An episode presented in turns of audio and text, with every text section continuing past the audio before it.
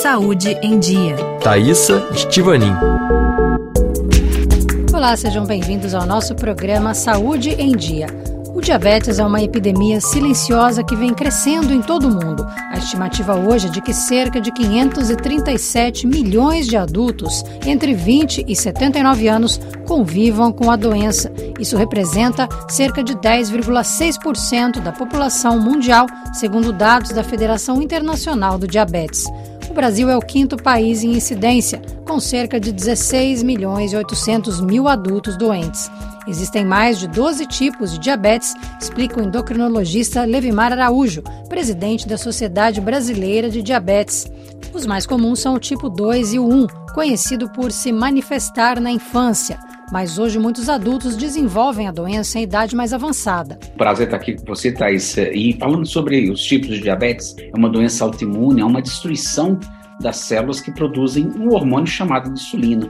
Essas células são as células beta, então até hoje nós não temos certeza de o que, que acontece com essa célula beta. Ela é atacada por vírus, então a gente tem essa teoria que alguns tipos virais, como o coxsackie vírus, o vírus da rubéola e mais recentemente até o vírus do Covid, destruindo essa célula beta. O diabetes do tipo 2, diz o especialista, é responsável pela explosão do número de casos da doença.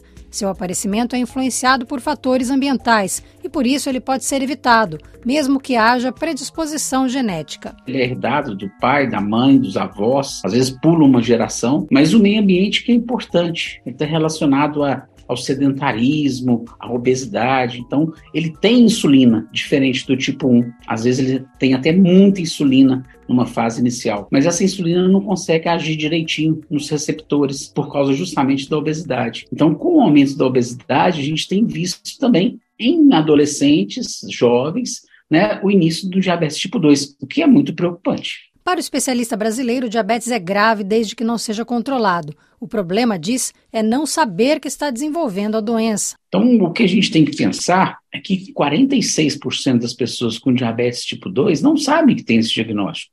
Então, essa é a nossa preocupação. É fazer o diagnóstico é, o quanto antes para a gente evitar as complicações. Pensa bem, né, Thaisa, como que eu vou evitar uma complicação se eu não sei do diagnóstico? Um exame que muitas vezes não faz parte da rotina clínica é essencial, a glicemia pós-prandial. Ele consiste em ingerir um líquido com uma grande quantidade de glicose e medir em seguida as taxas de açúcar no sangue em jejum e uma e duas horas após as refeições.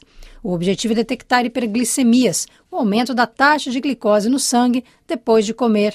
Esta é a primeira alteração que indica que o pâncreas está tendo dificuldades para produzir insulina, hormônio responsável pela entrada de glicose nas células, onde será transformada em energia. Então, quando a gente tem um paciente que ainda não tem diabetes, que a gente vai chamar de pré-diabetes, ele já tem alteração na glicohemoglobina e ele já pode ter complicações.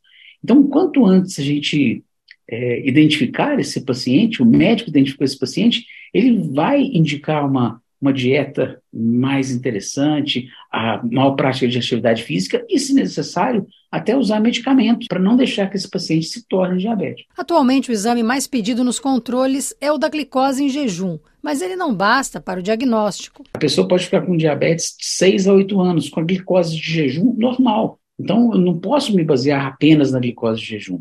Eu tenho que olhar também a glicose pós-prandial e um outro exame chamado hemoglobina glicada ou glicohemoglobina. Se ele tiver acima de 6,5, já é diagnóstico de diabetes, mesmo com a glicemia normal de uhum. jejum. Não há uma idade específica para se iniciar os exames. É preciso ficar atento aos sinais e sintomas, como muita sede, aumento do volume de urina e emagrecimento. A gente tem um sinal que aparece no pescoço e debaixo do braço, que é o sinal de resistência à insulina, chamada acantose nigricans ou acantose nigricante. É um sinal de resistência à insulina. Então, independente da idade, né, pode ser jovem, a gente já pode pedir esse teste de hemoglobina glicada para a gente poder escanear esses pacientes. Pacientes com outras comorbidades, como colesterol, obesidade e hipertensão, devem ser mais vigilantes. Mulheres que tiveram filhos com mais de 4 quilos também fazem parte do grupo de risco.